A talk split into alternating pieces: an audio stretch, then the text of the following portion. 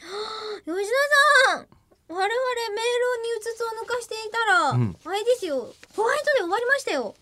まあねなんかあのくれ手元の数をじゃあ測量秒 いいらないら私はないんですかお渡し会の時に押し出しに渡す係なのにそうねあのとりあえずろくに数えもせずにこれやってるから、うんそうねこうなるんですよね本本数がね分かんなくなっちゃいラまジすオけネれームどわくらばさん吉田さん中村さんこんにちはこんわばくんはらばと申しますあありがとうございまこす、ええサウンドクラウドの30分版から楽しく聞いております、お今は3分の尺を20本撮りという携帯ですが、はいえたまには10分ぐらいの特別編を撮られたりはしないのでしょうかいやえよー、ろましくおた願いしますと言っていただいてるんですがはいね同じご意見をいただいてねだから長いの聞きたいっていう人はいっぱい聞くっ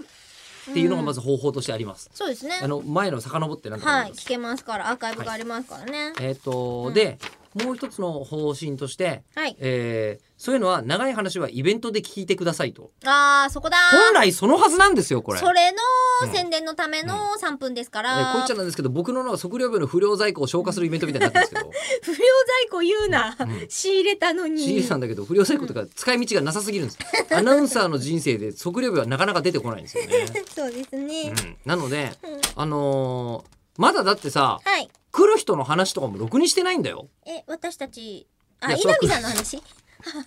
えなんで俺たちその時間参加するいやなんかその流れでまあいい季節だから高尾山でも登ってこようかと か、ひょうきんか、うん違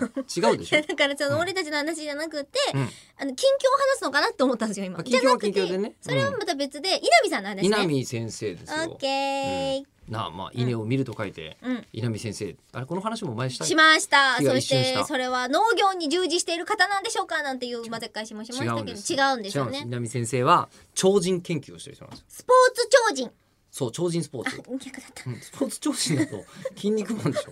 そっかかなり久しぶりに聞 く。で稲見先生は別にあのこうなんかここから角が生えてたりとか顔の真ん中に穴が開いてたりとか悪魔超人そういう人ではないんで すよ。東大教授なんですよ。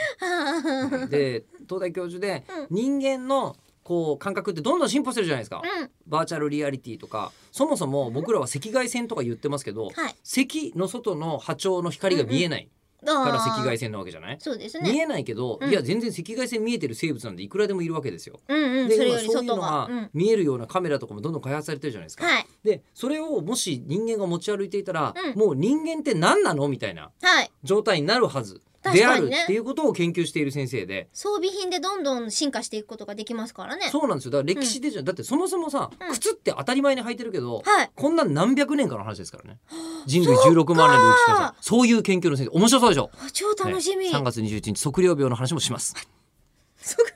私もすんのします